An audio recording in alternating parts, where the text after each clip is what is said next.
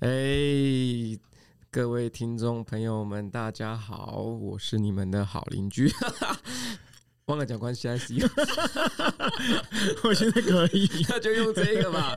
哎，关系 ICU 哦，我是好邻居曙光，我是心理师点恒，我是律师之庭。好，OK，那就这样。让我们欢迎今天我们的关系 ICU 之友黄如老师。耶！欢迎老师，大家好，我又来了，各位听众，我又来了，我是陈黄如。啊，黄老师是我们在啊咨商所很重要的伙伴，然后专长在婚姻家庭治疗、伴侣咨商这一块哦。所以今天我们要来邀请黄如老师来听一下，就是丑小鸭的故事，然后来在丑小鸭这个故事里面讨论一下相关的心理跟法律议题。呃呃。就这样开始了是吧，来吧，对，鹅鹅鸭子是鹅鹅叫，对，就是我出生之后，我就一直鹅鹅鹅，你觉得好奇怪啊，旁边的人都呱呱呱呱呱呱，然后可是我是鹅鹅，然后 洪老师你自己在旁边笑开怀，鹅鹅，然后也因为我的声音发出这个声音的时候，大家都不是太喜欢我，他们就呱呱呱，就一直叫我走开，然后可是因为我也长得不太一样，因为我我我的毛就黑黑的。啊，我出生在一个就是很大的湖泊旁边，然后呢，我就出生之后呢，我就开始会鹅鹅鹅的叫，可是我就跟那个其他的小鸭子不一样，其他小鸭子都呱呱叫，然后我就我就跟我就靠近我妈妈，我就靠近我的鸭妈妈，然后那个鸭妈妈她对我也很好，然后也没有讨厌我，可是就是一直在鼓励我跟成长我，可是呢，我就是没有办法被其他的小鸭子喜欢。我们一定要用第一人称来说的故事。然后呢，我就游游游，无视这件事情。我就游游游，我就看到哇，好漂亮的天鹅在旁边有。哦，我真希望有一天我可以变成天鹅。可是我现在也不是鸭子，然后就啾啾啾，又又又回到这个这个就是呃鸭子的身边。其实我已经忘记丑小鸭的故事是什么了。然后，反正后来我长大之后，我就发现啊，原来我是一只美丽的天鹅啊！然后我就跟着我的天鹅的伙伴在一起，然后我就飞走了。好了，我讲完我的故事。哇，好好。这么突然的，突然的开始，突然的结束。我发现吱吱叹了一口气。对啊，好，就是怎么好像没有重点啊？这个故事。可是左小鸭的故事还有其他细节吗？我们要补充一下，都有有其他细节啊。嗯，就是他中间有经受过就其他鸭群霸凌的过程吧？嗯，对。那他有一段就是可能寻找自我的过程，就他以为他发现自己不属于鸭这个群体，他跑去找其他的群，然后看到了一个塑胶的鸭漂浮在海上。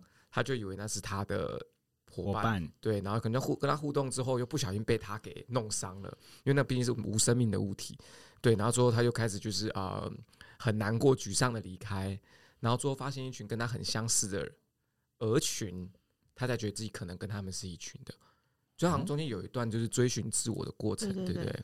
啊，我记得是前面还有一段很重要，就是那个他是所有的那个蛋里面最大颗的，然后最晚出生的。然后那只母鸭还是很有耐心的去把它孵出来。嗯嗯，我记得我我其实想到丑小鸭是从一刚开始的时候，它那个妈妈去孵蛋的那个过程，那个母爱的部分。对对对。所以其实母鸭对它是充满爱的、关爱的，是不是？对，我印象中就是一刚开始的时候，那个故事是讲说。那个巢里面不知道有哪一颗蛋，为什么特别大颗？因为鹅蛋比较大颗嘛。大家去市场买应该知道，鹅肉比鸭肉贵。对对对。但是其实吃不出来。现在很少鹅肉了，现在都是用鸭来。贵，有有，因为我前几天才去市场买了一盘，小小一盘就很贵，就很贵。对对对，好好再回来。然后后来因为呃呃鸭蛋。的那个孵化期跟鹅蛋的孵化期好像不一样，嗯、所以那个呃呃故事的开始是说，哎、欸，当那个鸭宝宝都出生的时候，一只一只冒出来是黄色小鸭，很可爱，嗯。嗯，然后那个鸭妈妈想说，怎么这一只呃这个蛋特别大，然后是不是要那个呃更多时间去孵，哦、所以它也没有抛弃其。就是抛弃那一颗蛋，他并没有抛弃，然后它就继续孵这样子。嗯，然后我记得我印象中的童话故事，那个我的版本里面是那几只小鸭，嗯，哦，就在旁边等等它妈妈孵完，就蹦出来之后就是一只哦哦哎，对，哦，那个灰灰长得不好看的，不好看的这样子啊，每个人就那个吓一跳。嗯，哎，我还记得那个小时候我听到的那个版本是这个样子。嗯嗯、然后因为他那个吓一跳，就是那个童话里面会有一个有趣，就是大家吓一跳那个那个表情这样子。嗯，对。然后后来才是后来可能就是曙光讲的。哦、嗯，他可能在就是呃家族里面可能受到欺负或者干嘛，然后离开，就是黄老师说冒险的一个过程。嗯，可是我有点忘记母鸭后来看到他这样是疼他的还是不喜欢他的？母母鸭后来就没什么。就是他的故事，没有妈妈的，对啊，没有戏份了。就一刚开始的时候，他不是那个故事，就是他们都是排排排排有这样子，然后他是最后一只，对哦，但是母鸭还是没有放弃他，然后让他有。可是其他兄弟姐妹都嘲笑都嘲笑他啊。然后鸭是群体的，然后其他的那个呃鸭就是长辈们也就跟这个母鸭讲说：“你的孩子怎么那么丑？”哦，我我记得我我印象中有这一段，然后怎么那么丑？然后母鸭就说：“可是他是我的孩子啊。”嗯，然后因为呃这个过程里面，除了他自己受到欺呃受到手足的那个呃，就是我觉得手足没有欺负他，但是会讲话就会跟他说：“啊，你弟弟你怎么那么丑？因为他是最后一个出生的这样子。”嘿，但是其他的鸭子就会，其他家的鸭子就会。呃，嘲笑他，欺负他，嗯、然后呃，其他的长辈就是母鸭们也会叫那个他的那个妈妈鸭妈妈把他赶走这个样子。嗯、然后那个后来是那个丑小鸭自己决定离开。我的我的版本是这个样子，嗯、然后才是后来那个冒险的故事这样子。嗯，嗯，他自己决心要去找自己。对，就是他不想要那个让。哦、呃，他的那个妈妈在受责难，或者是他自己受嘲笑，就是那个环境对他来讲是不舒服的了。嗯嗯，对对，所以我我为什么我后来想，为什么哦我喜呃不是喜欢，就是我想到这个故事，也是因为这个他讲一个家庭对跟一个孩子离家的过程，嗯，然后去找自己的过程，嗯嗯，我想到的是这一个，嗯，好，谢谢黄龙老师对我们丑小鸭故事的补充，比我刚刚 就是。用第一人称说这个故事还要再清晰更多，然后我觉得这也会带出我们接下来要讨论的主题哦，就是包括了第一个，我们就是我们其实也蛮好奇的，就是在我们自己的智商工作场域里面，其实会遇到一个状况，就是有一些来谈者他进到智商室里面的时候，他会谈一个议题，是我跟我的家庭的人其实长得不太一样，比如说我的整个家族是黑道世家，可是我就是一个读册人，或者是整个家族的人都好会读书。可是我就是喜欢做生意，或者是我就是混黑道的，我就是八加九哦，类似这样子。那像这样子的一个情况，就是大家怎么看呢、啊？或者说你们自己在你们自己的家庭里面，你们是刚好就是那个异类吗？还是说你们家族里面也有这样的异类？然后大家怎么帮助这些人呢？我我觉得这这一题有有点小难呢、欸。难吗？嗯嗯，因为要分。那你的家族里面，你的家族里面有没有就是异类，或者是你自己会不会就是那个异类？我自己就是异类啊，因为我是优秀的、啊。你是家族里面优秀的那一个？因为我是家族的那个长女，而且我是第一个，嗯、我不算长孙，但是我是第一个出生的孩子，嗯、所以大家都非常的那个敬重，嗯，满怀期待。嘿，而且而且我们家没有重男轻女。哦，对，所以那个在那个年代很难的，对对，所以、嗯、所以那个所有的那个呃，就是关注啊，还有都在我身上这样子，嗯嗯，所以我不是那个丑小鸭，哦、是，所以也不会随着就是弟弟妹妹的出生，关注就分散了，不会，就是不会都在我身上哦，对，这嗯呃这个很很奇特，嗯，对对，这我后来我后来才发现这个很不太跟一般不太一样这样子，哦、可是你说嗯。呃说我是丑小鸭，我觉得也是，因为我我我我身高不高，大概从小到大，因为上次上一集那个什么孟叔学长 是也提到类似的，哦，就是身高不高，然后会让我有一种就是，哎，好像哦，我总是坐在第一排，哦，然后呃，在在量在量身高的时候，我大概就是全班的那个呃，就矮的那个前几名这个样子，嘿，然后那时候我比较比较。多时候是因为这个身高的关系，觉得自己是一个丑小鸭，嗯，会、欸、比较是这个东西。可是，呃，那你们家族有异类吗？跟你们都不一样的，还是就是你就是那个异类？可是你是好的那个异类？对，对呀，异异类，你所以你的定义的异类是不好的。嗯，我觉得应该是说每一个人都每个人的独特性。嗯嗯，对，就是每个人都不太一样，应该不是异类。嗯，我觉我觉得帮我们理梳理一下这个异类的意思啊。我觉得异类应该是就是因为其实我们家庭会有一个既有的文化，那大部分的后后进后来者，比如说小朋友出生，他们其实会选择去适应这个文化。那么可能有一些人，他们会选择不想适应这个文化，我想要做我自己。那对于那些不想适应家族文化、不想成为可能家人想要他成为的样子那种类型的人，可能在家里面就会变得比较特别，他可能会比较偏向叛逆。对，那。点恒子的异类是类似这种角色吗？对，因为刚刚点恒一开始有讲，就是类似说两个很不一样的一个文化的家庭，一个是呃在黑道家庭当中有一个人特别会念书，嗯，那这一个人好像就会被大家期待，就是你要去呃漂白我们家叫黑道，你要去念书变成医生啊，或者是那个博士啊，或者是律师啊等等这一些所谓的一个。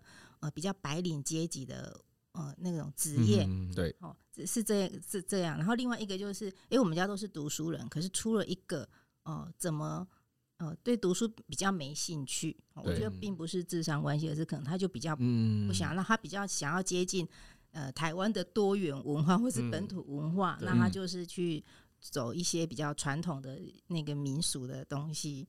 哎，我觉得比较是应该是在讲这个、嗯、这这个东西，嗯，哎，所以我觉得应该是说，那这样的人在这些家庭里，在这两个家庭里面，其实好像会被期待、被关注的不太一样。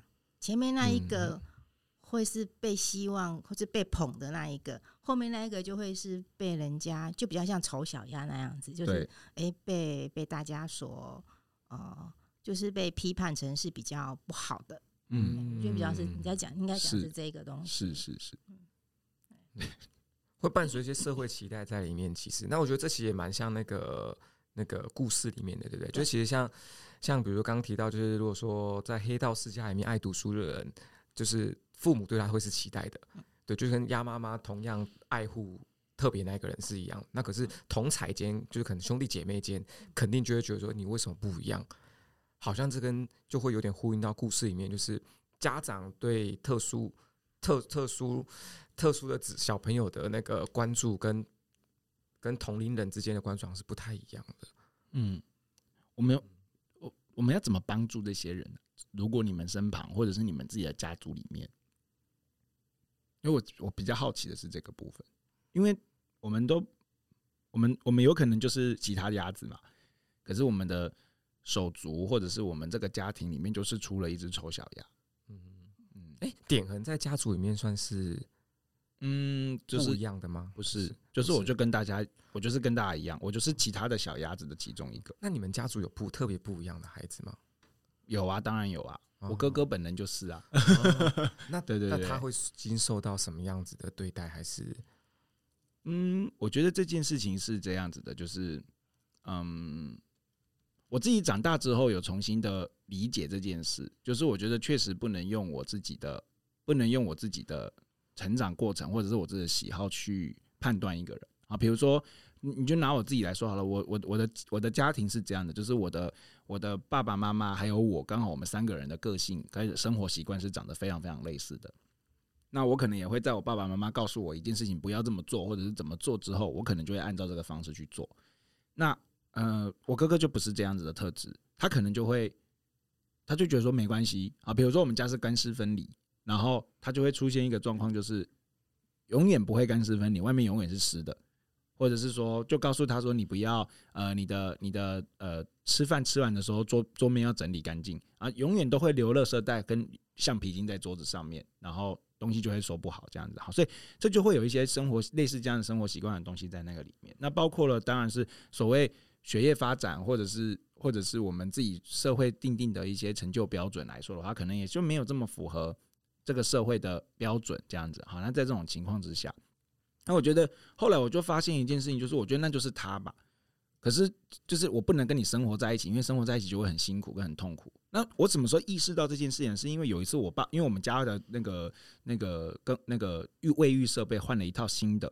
然后我爸爸就开始说，就是我们的水渍不能残留在玻璃上跟那个就是洗手台上面，所以只要你洗完澡，你就要拿毛巾把布跟那个洗手台要擦干净。我那一刹那发现了，就是我哥哥有多辛苦，因为谁会迷失在那一直面擦玻璃跟擦洗手台啊？我滋滋味啊！所以，可是我的最我最后的做法是，我也这么做了，我也开始擦了，可是我哥哥仍然办不到。哦，所以我觉得这件事情就会开始让我发现一件事情，就是我觉得好像，那你说他没有人可以跟他那样子的人生活吗？我觉得也是有啊，只是说你刚好长得跟我不一样而已。对，那我觉得对我来说，我能选择就是，那我们不要一起生活。可是我不能说你是不对或是错的，你是脏，你是熬，你是糟糕的。我觉得我会在这个过程当中去学习把评价拿掉。所以我觉得在近年，我跟我哥的关系就比较趋缓一点点。不然我们原本，不然原本我其实是不太喜欢，不不太想理他，跟不太喜欢跟他讲话的。嗯嗯、欸，那不能一起生活，这算帮助对方吗？因为刚刚点点就问他说，那要怎么帮助这种特别的人嘛？对不对？嗯、那不能一起生活，就不跟他生活，这算帮助吗？我觉得这件事情就是会让我觉得很奇怪的啊，就是如果你你有你自己的生活方式，我觉得后续衍生出来的情绪才会是比较大的重点。就是你你如果你有你自己想选择的方式，那我们当然期待你可以用你的方式把你自己照顾好嘛。那如果你没办法的话，你又不配合我们，那这个时候当然我就会觉得很生气啊。对啊，所以我觉得，我觉得这个这个这一块又是另外一个，就是我觉得你如果要我，我我可以帮助你，可是你要听听看你要的帮助是什么。可是你要的帮助如果是要改变我，那我没办法接受啊。嗯，对啊，比如说你要我改变跟你的生活习惯一样，那我就没办法。那如果这个帮助你所提出来的帮助是透过我改变我才能帮助你，那我觉得我不太能接受。我们需要坐下来讨论一下，或者是你得想想看其他我可以帮助你的方法，要不然就是你自己改变。嗯。嗯，那黄老师会怎么看呢？因为像就是在家庭中找不到认同感，因为像比如在故事里面的话，就是那个丑小孩就选择最后是选择离开了嘛。嗯，对。那黄老师怎么看这件事情呢？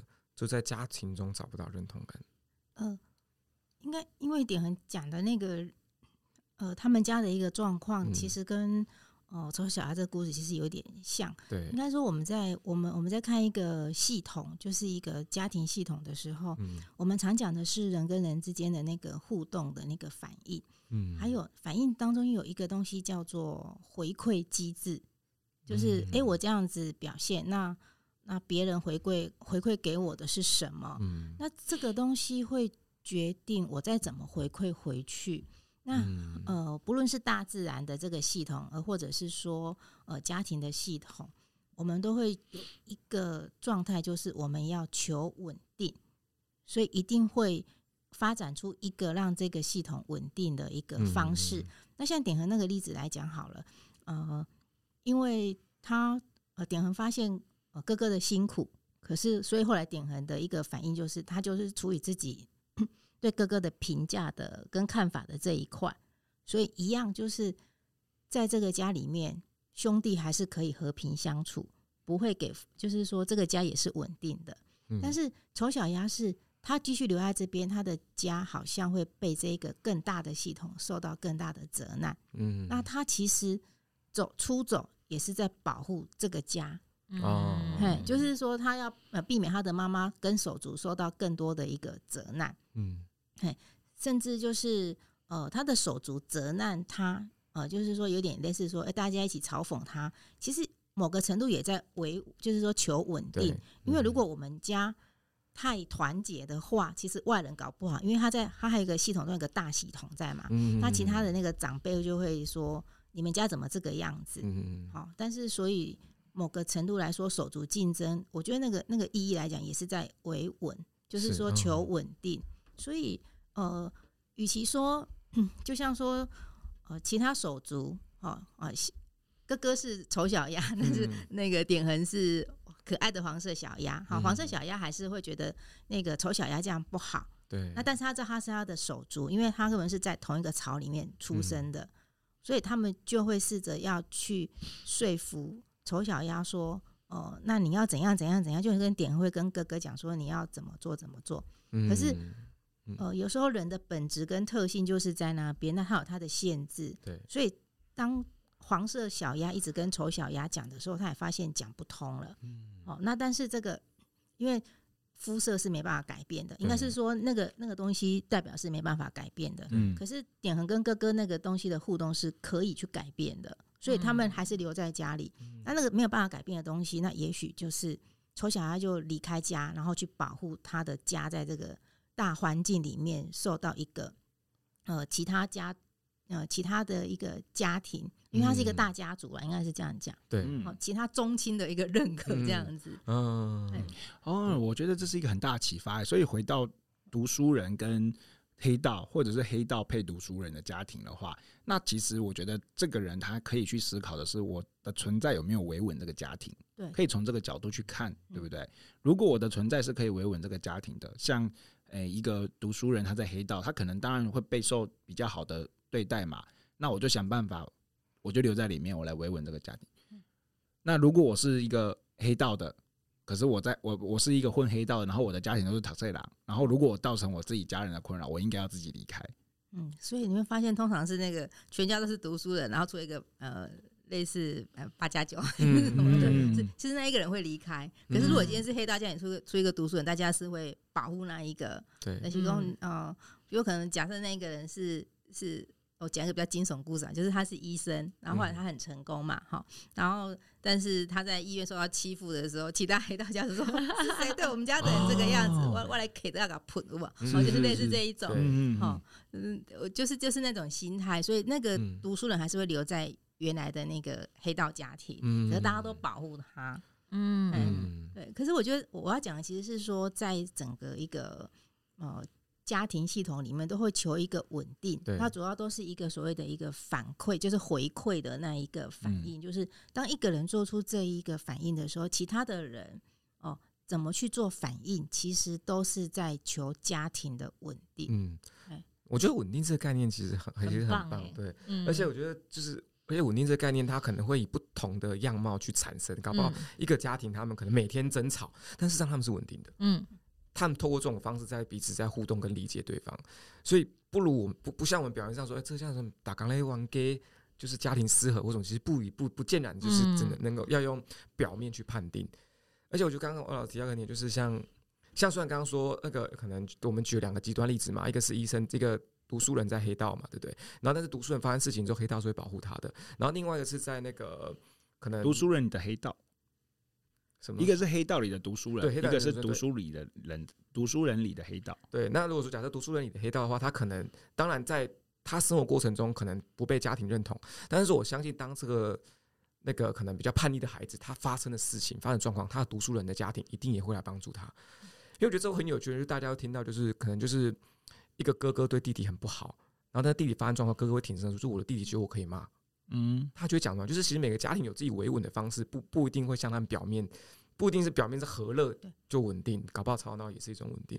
那就这样，我想问大家，自己家庭维持稳定的方式是什么？芝芝，你们家维持稳定的样貌是什么？嗯，就你还是学生时期的时候，就是你青少年的时候。维持稳定哦，嗯，样貌，嗯，我们家也不太吵吵闹闹的耶。我们家维持稳定的力量就是妈妈的权威哦，独裁，对，妈妈的口令，我们大家都非常的听从。嗯嗯，可这样其实大家因为就是妈妈是属于发号施令者，然后他其他的家庭成员是福音于此，那这样其实这就是一种稳定的状态。可是因为刚刚叔公问完这个问题之后，有没有发现大家都沉默了？对，哦，那沉默其实大家一直在思考说，哎、欸，我从来没有想过这个问题。可是我们家好像也还好好的。啊、那刚刚芝芝好不容易想出一个答案，又想说芝芝反应最快，看那 个，殊不知卡是卡住，还是卡住。可是已经很快了。对，因为那个哈稳定家庭的一个互动。方式其实久了会变成一个惯习惯，对对，就潜移默化里面，嗯，所以你看不到、看不出来他的被看见了反而危险，对，因为你可能会开始松动，是对，所以我们后来长大就就看见这个危险啦，就松动了，哦，所以这也是在做变了，对不对？治疗的时候，治疗师重要的地方就是你要去松动那个原本很习惯的样子，而那个习惯的样子可能是。那些来谈者会觉得不舒服的，嗯，就是长大了之后，我们就一直觉得妈妈还在控制我们。那妈妈她就会觉得说，就是以她的立场，你们永远都还是我的孩子啊。嗯，对，所以她这个习惯他改不掉，所以她就会觉得说，好好啦，你四十岁了啦，肩膀诶、欸，翅膀硬了啦，都不用都不听我的话了。他即便到我们已经三四十岁，他还是这样觉得。嗯嗯，可是他知道啦，嗯，就会让我们的互动关系没有那么对，跟以前不一样。那他就会觉得说，他没有变，那为什么我们姐妹对他的态度变这么多？嗯，所以。你知道，就是来谈者来讲家庭问题的时候，嗯、治疗师其实不是要去告诉你怎么做，因为如果用教的，我那那就全部的人都上课就好，就教得懂啦。嗯，然后所以是要去让哦那些来谈者的那个呃知道自己家里面很习惯的那一个模式是什么，他才有可能去松动。哎、嗯，所以我芝芝那个例子就是你你们家已经是已经妈妈其实已经知道了。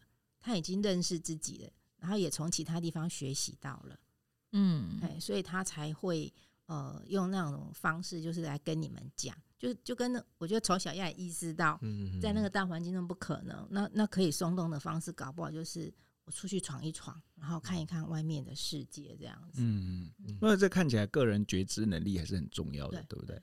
我有没有在这个家庭系统里面觉知到我自己的位置是什么，然后负起那个责任？嗯。才我觉得好像才有办法让，就是这个这个这个这个结解开来。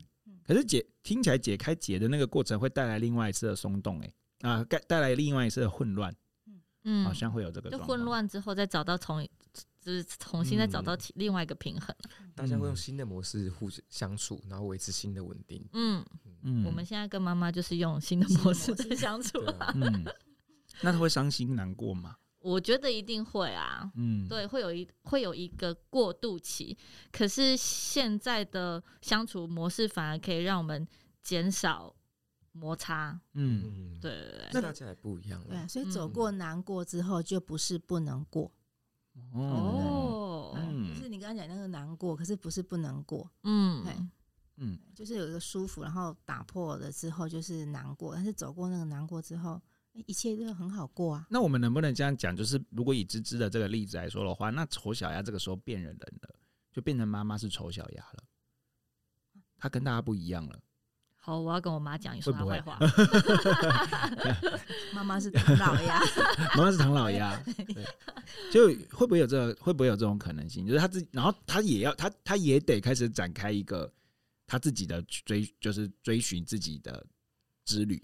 就是他得换另外一个方式了，因为他、嗯、他就得知道他自己不一样啊。对啊，我我有跟我妈说过，就是如果是只有大姐跟你吵架，那可能大姐有问题；但如果我们三个人都跟你吵架，你觉得谁有问题？嗯，当然是你们三个啊，肯定是你们三个的错吧？怎么会是我呢？对，妈妈就是我从从你们小时候这么辛苦帮你们的那那那一套又再拿出来讲，我说好好好好，我可以，我知道了。嗯嗯嗯。我发现叔公演那一段的妈妈哈，那个口气其实妈妈其实已经知道，只是嘴巴不能说，不想承认。对对，嗯，所以所以有时候在那个治疗里面的时候，我们不见得要让个案直接说出来。嗯，他沉默了，就是对，甚至他他讲睡了，沉默沉默，然后就睡，甚至他讲了一个反话，就像刚刚叔公那样子，嗯嗯，所以你讲那个反话，我们都可以知道他去做一个理解。对，嗯，不过我觉得黄老师带来这个就是家庭式的这样子一个观点来看丑小鸭这个状况。那我们再回到丑小鸭自己个人身上，我觉得我自己也会蛮好奇一个点是，嗯，就是大家在各种关系里面呢、啊，你们会是选择一个。让自己舒服，但是却不适合的关系，或者是说没那么喜欢啦啊，不能说适合。我我他是我在里面很舒服，可是我没有那么喜欢，还是我会去选择一个嗯，我自己很孤独的路，我自己去找我自己，然后呃那个那个过程当中可能很不舒服，然后我也很不喜欢，还是你们有其他的选择？我觉得这个问题好矛盾哦。对，可是这个也很吃个性的，嗯，就跟跟他个性。我我举一个例子来说好了，比如说我我很喜欢那种就是呃时髦的，然后很很很很就是很很走在时代尖端上面的这样子一个群体。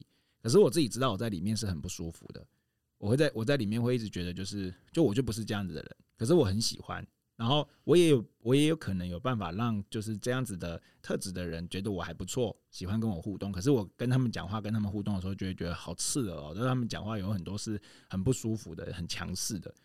那我可能会跟到一群比较朴实、朴朴华无实的一群人在一起，那个是让我舒服的。可是我内在又会出现一种感觉，就是嗯，可是我觉得好像少了些什么，大家好像不够时髦，大家好像不够不够流行这样子，对。那当然还有另外一个可能性，就是我都不理你们，我就去做我自己的，做我自己想走的走的路，这样子。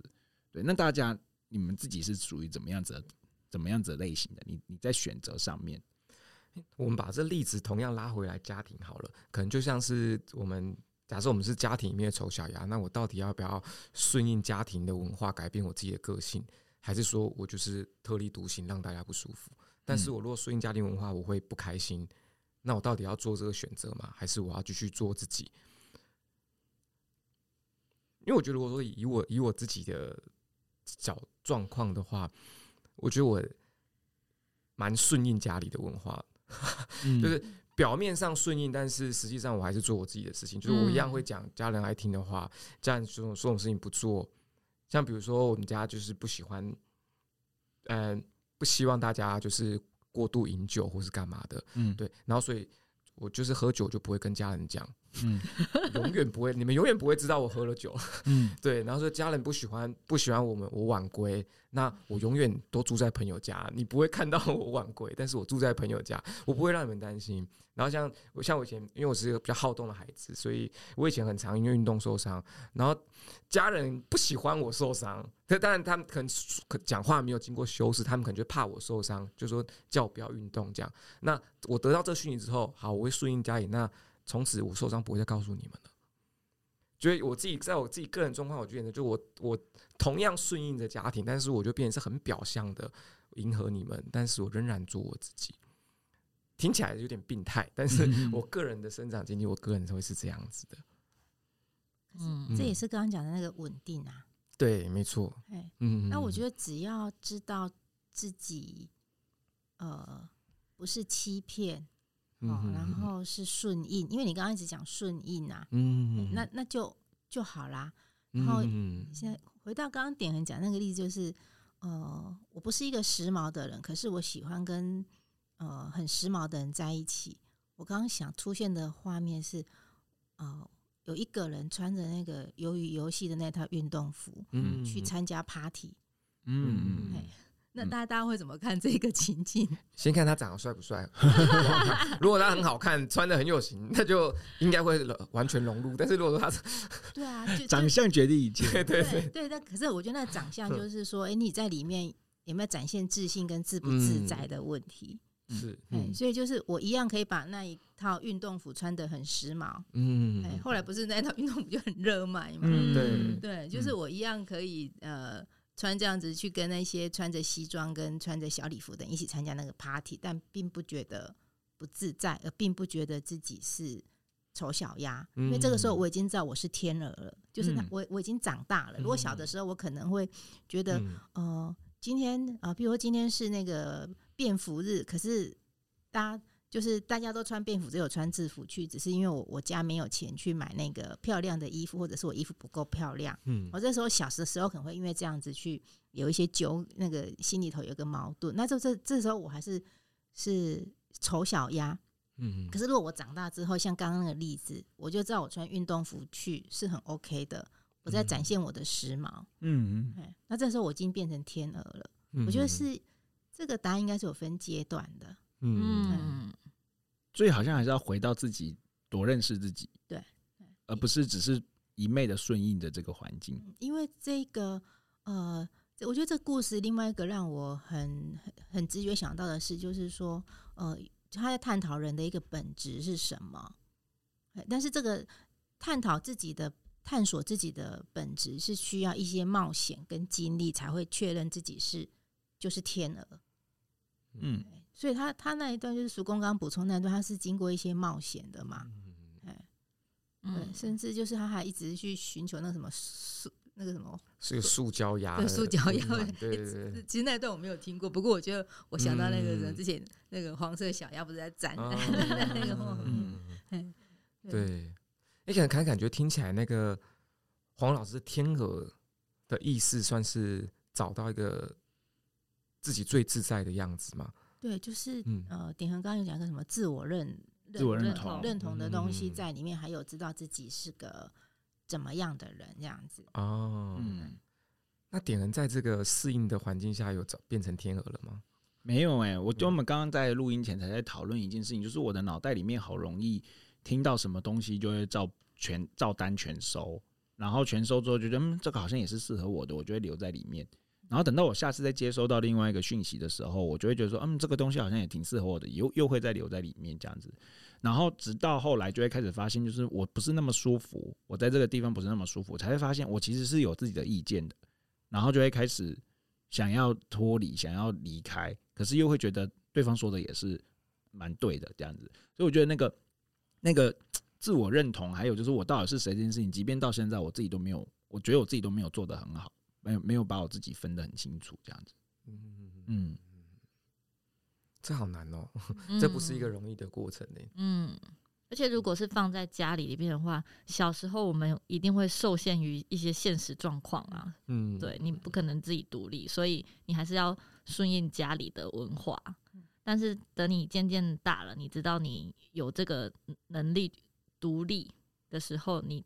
就会把你的想法给展现出来。那时候如果跟家里的呃想法文化是不同的，那我们就是就是到自己在外面生活了，也没有到离家出走啦，就是保持一个距离。嗯。可是其实很多故事不是都会说，就是可能就是年少时家里不支持，他就离家出走了，然后等到他可能辗转一阵子之后回来，才会回来跟家里有成就了这样。对。对，有成就也会回来，有有成就就衣锦还乡嘛，对，没成就就回来借钱，对，就都要回来的，无论如何都要回来，都要回来，这不用用不一样的方式回来，对，就是。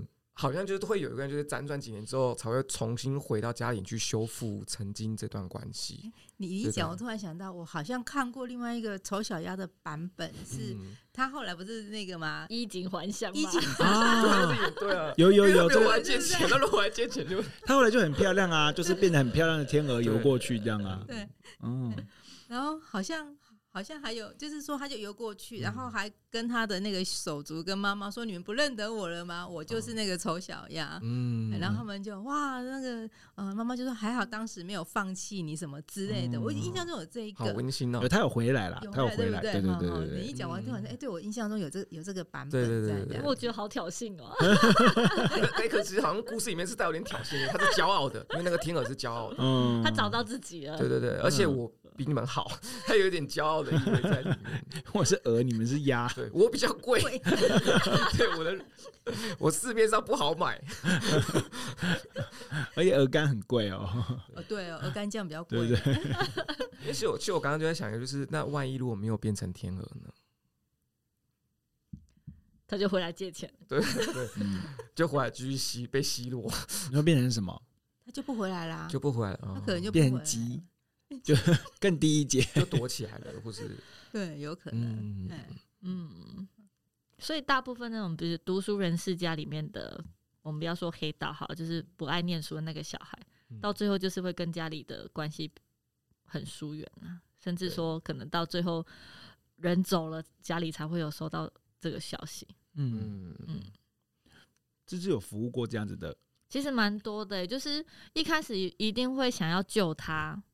所以他出了什么事情，呃，家里都还联络得到，但是到后来会联络不到，甚至说联络到了，家里会说我们我们不承认家里有这个人，就是已经帮他收拾太多次烂摊子了。嗯嗯，所以家里到后来就，呃，即便他知道他出了状况，也都说没没有办法帮他。嗯嗯嗯，好难过。嗯，哎、欸，这个东西就是让我想到，他到底是先有先有。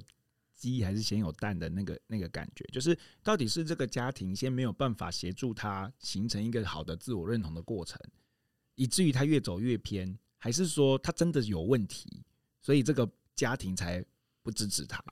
因为其实很多小案例是这样，他从小他就是不爱读书，然后他做什么事情都没有成就，然后接下来大家就觉得说你就是 Q 港就是没有用，然后你犯错事情我也没有好好的跟你谈这件事，我就是觉得因为你这么差，我就是觉得你就是不好的小孩。那相较起来，我我之前我我忘记我在那个节目里面有没有提过这个故事，比如说小时候我曾经有一次作弊被抓到，我然后我们老师就打电话来就是安慰我一番呢，就叫我不要难过。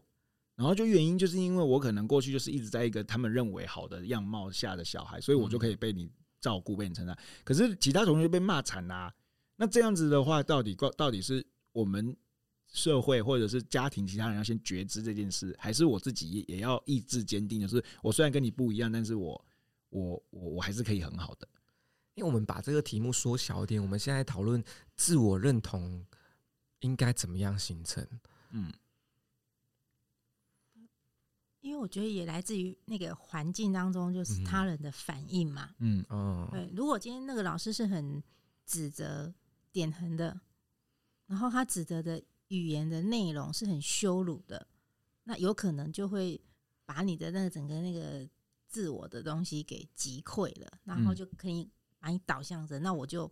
假设你的个性又是说啊，我就很负气的话，那有可能就是你你就不是现在这个样子了。嗯，哎，所以我觉得所有的嗯情况都来自于跟呃环境当中他人给的反应，然后自己的那个特质、自己的个性怎么去回应有关系。哎、哦，那如果说我们这样问的，就是大家的自我认同度高吗？如果说一到十。吱吱，又是吱吱姐。我小时候是没有哎、欸，但是最近我觉得，嗯，到比较近期才开始。对，最最近这一两年，我觉得现在的状态自己是蛮舒服的。有到七吗？